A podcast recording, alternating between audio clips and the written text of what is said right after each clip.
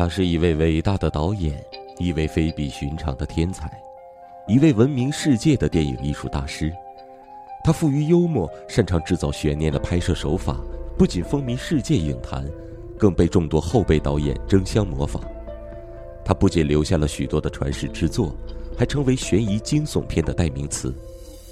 他就是悬疑惊悚电影的始祖——阿尔弗雷德·希区柯克。我是主播方先生，故事马上开始。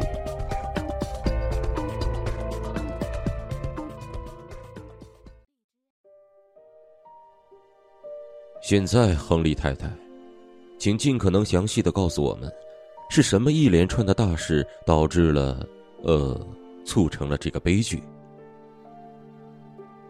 是的，法官大人。我想第一件事开始于星期天的晚上。那天我们正在举行宴会，你知道，我们买了许多新出的昂贵的唱片，准备听听音乐、跳跳舞，好好玩一通。可是宴会还没有开始，唱片机就出了毛病，好听的摇滚乐没有出来，却放出了许多难听的噪音。我丈夫立刻打电话找人，希望立刻过来看看，可是对方说要到星期一的上午才能过来。于是宴会的气氛开始低落。我们准备的唯一的娱乐就是音乐，没有音乐，客人们纷纷离去。首先是我丈夫的老板夫妇。这使我们非常尴尬，因为他们俩是主要客人，而且唱片花了我们不少钱。然后星期一上午，烤面包机也出了毛病。开始我没有注意到，一直到嗅到焦味儿，才发现该自动跳出的面包没有跳出。我丈夫喜欢吃焦一点的面包，但不喜欢焦成那样的，所以我又试了两次，结果一样，根本没有跳出来。最后我只好算了。因为家里没有面包了，我难以想象我丈夫吃不上早餐的情形，所以我比平时更早些开车送他上班，送他到办公室附近的一家饭店吃早餐。嗯，在我回家的途中，才开了一会儿，发动机就开始出毛病，汽车冒烟噗噗直响，差不多开不动了。最后我送到了一家修理厂，那里的一个修理工掀开车头盖，听听敲敲。最后说汽车零件没有调和好，什么油箱里的浮漂堵住了或爆裂了，我最好叫辆出租车回家，因为要到那天下午或第二天或第三天才能修好。然后回到家，我发现我把烤面包机忘在汽车里了，也忘了买面包，因此我去找邻居玛丽，在她那里吃了一顿午饭，同时和她聊聊一连串不如意的事。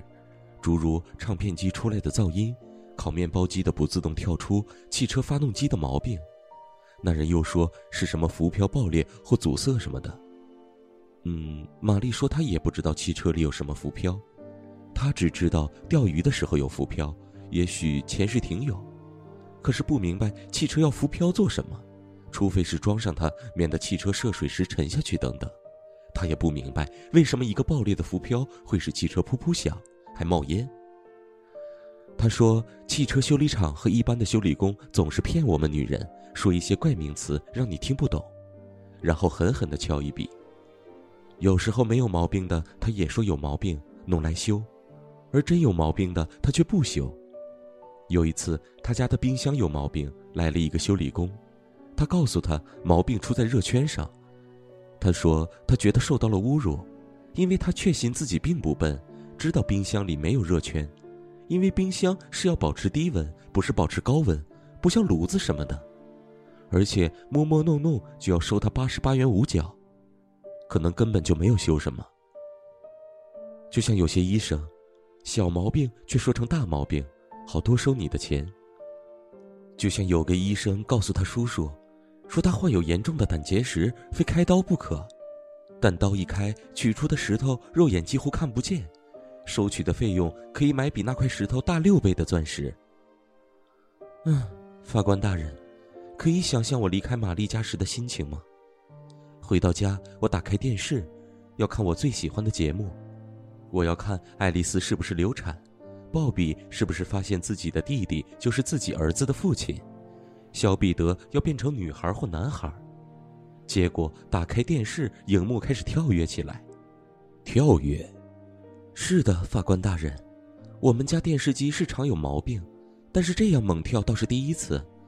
我坐在那里发呆，越想越生气，因为这一系列的修理要花很多钱，会弄得我手头很紧张的。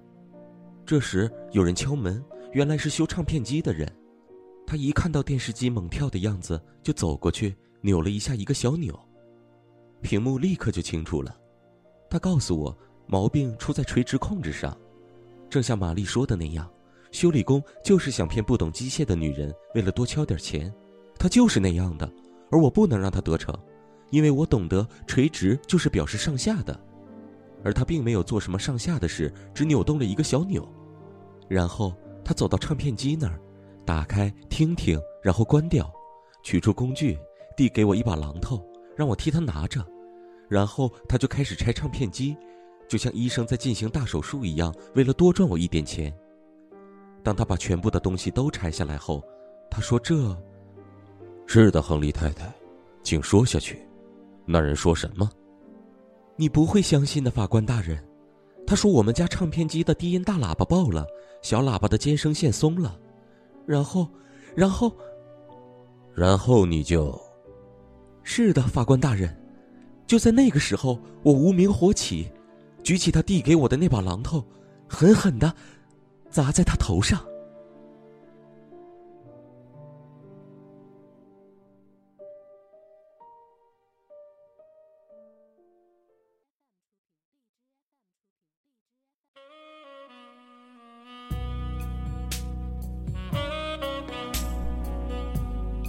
关注五六七电台，你想要的声音，这里全都有。